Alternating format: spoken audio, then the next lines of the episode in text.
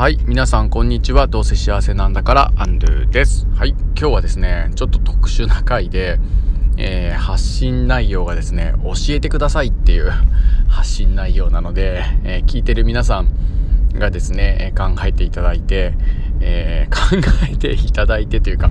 に思ったことあるいはあこいつ全然分かってねえなというような思ったことですね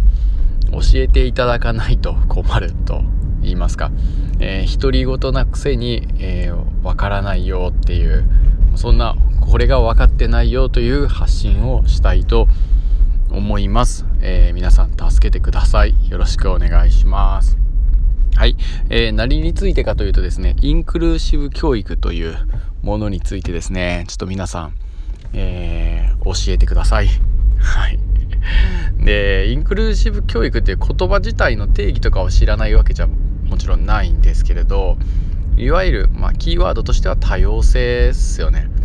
人間の多様性を尊重するっていうのがまあ基本的にあるんだと思ってて。でここでこう言われるのはなんか特別支援が必要な子たちとか、まあ、いわゆる障害を持った子たちっていうのがうんまあいろんなねえー、その子たちの能力が、まあ、最大限発揮できて、まあ、それで、あのー、自由に、まあ、社会に参加をすることができるようになるようにっていうのを多分目的としてるんじゃないかなと思うんですけどだから、まあ、そういった、えー、障害を持った子とそうでない子たちが、まあ、共に学んでいくっていう仕組みを、まあ、インクルーシブ教育っていうのかななんてことぐらいの理解ではあるんですけれど。で僕自身がですねあんまりこれを詳しく教えてくれる方が周りにいなくてちょっと困ってるんですけど。つまりは特別に支援を要する子って言ったってみんながみんな特別なわけなのでどこでその特別感を線引きするかっていうと全ての子が全ての子と違うわけじゃないですか。でそれをそれぞれこう認め合って、えー、共同して、えー、お互いの良さ自分の良さを認め合い高め合うっていうそういうものなのかなっていうふうに僕自身思っているのでなんだかこう障害者そうでないものっていうその分け方がなんかしっくりこないんですよね。つまり何を言いたいかっていうとインクルーシブ教育ってあの当たり前じゃんっていうふうに思ってしまったりするので、まあ、ちょっとその辺に詳しい方というかどういったものかっていうことをですねちょっと教えていただける方は教えていただきたいなちょっと対話をしたいなというふうに思っていますと。それが概要なんですけどちょっと今日もうちょっと踏み込んで、えー、テーマとして話しさせてもらいたいのはうんとね例えばもうその通常学級と、まあ、呼ばれる何年何組っていう普通の教室にですねいる子たちの中でいわゆるあの HD 間違えた。あの ADHD 傾向のある子たちとかまあ要はね落ち着きがないっていうふうに言われる子たちだとか、まあ、まあそういう子たちまあいますよね。当たり前にいますよね。で HSC の子とかまああのまあ、ね5人に1人いるとかって言われますよね。いっぱいいますよね。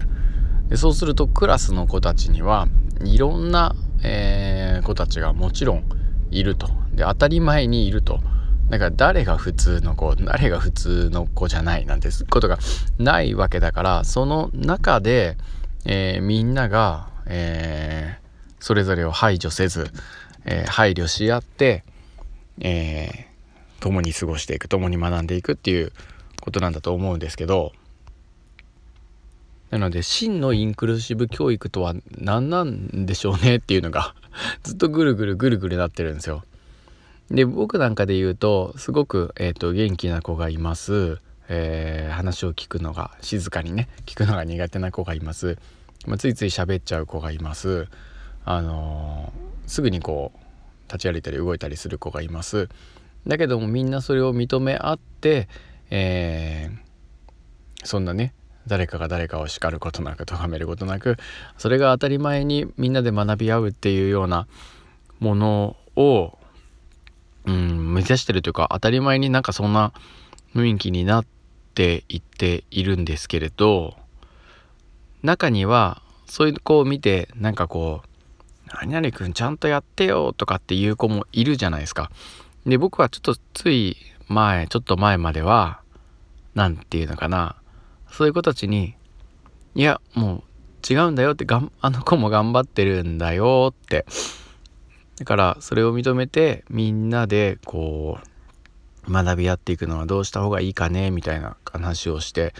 つまりはなんかうーんなんか取り方を変えるとあの子はあの子でそういうねえー、性格だから我慢しなよって言ってるような気がしていてでも繊細な子たちってそれはそれですごく気になっちゃって怒れちゃったり、えー、イライラしちゃったりするもんだからそういう注意をする子もね一つのその注意をしたくなるっていう特徴だなと いうふうに思ったんですよ。そうするとじゃあどうしたらいいのかなと思って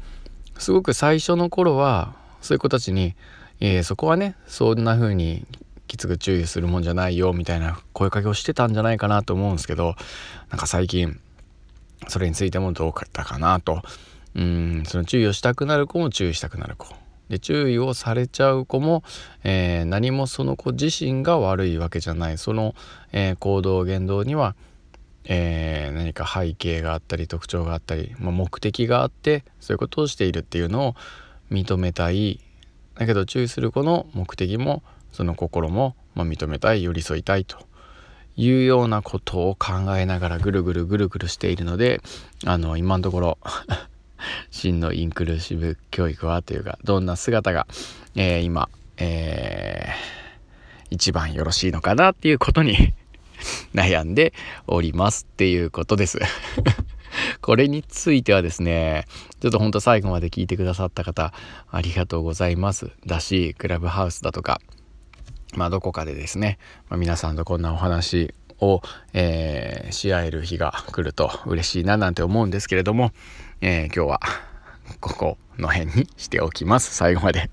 聞いてくださって本当にありがとうございました。えー、もうすぐ卒業式になりますね。えー、終業式になりますね。えー、皆さんは残りのね、えー、限られた時間でどんなハッピーなことができていけるでしょうか楽しみですね。ということで今日は、えー、以上で終わりたいと思います。それではさようなら。ハッピー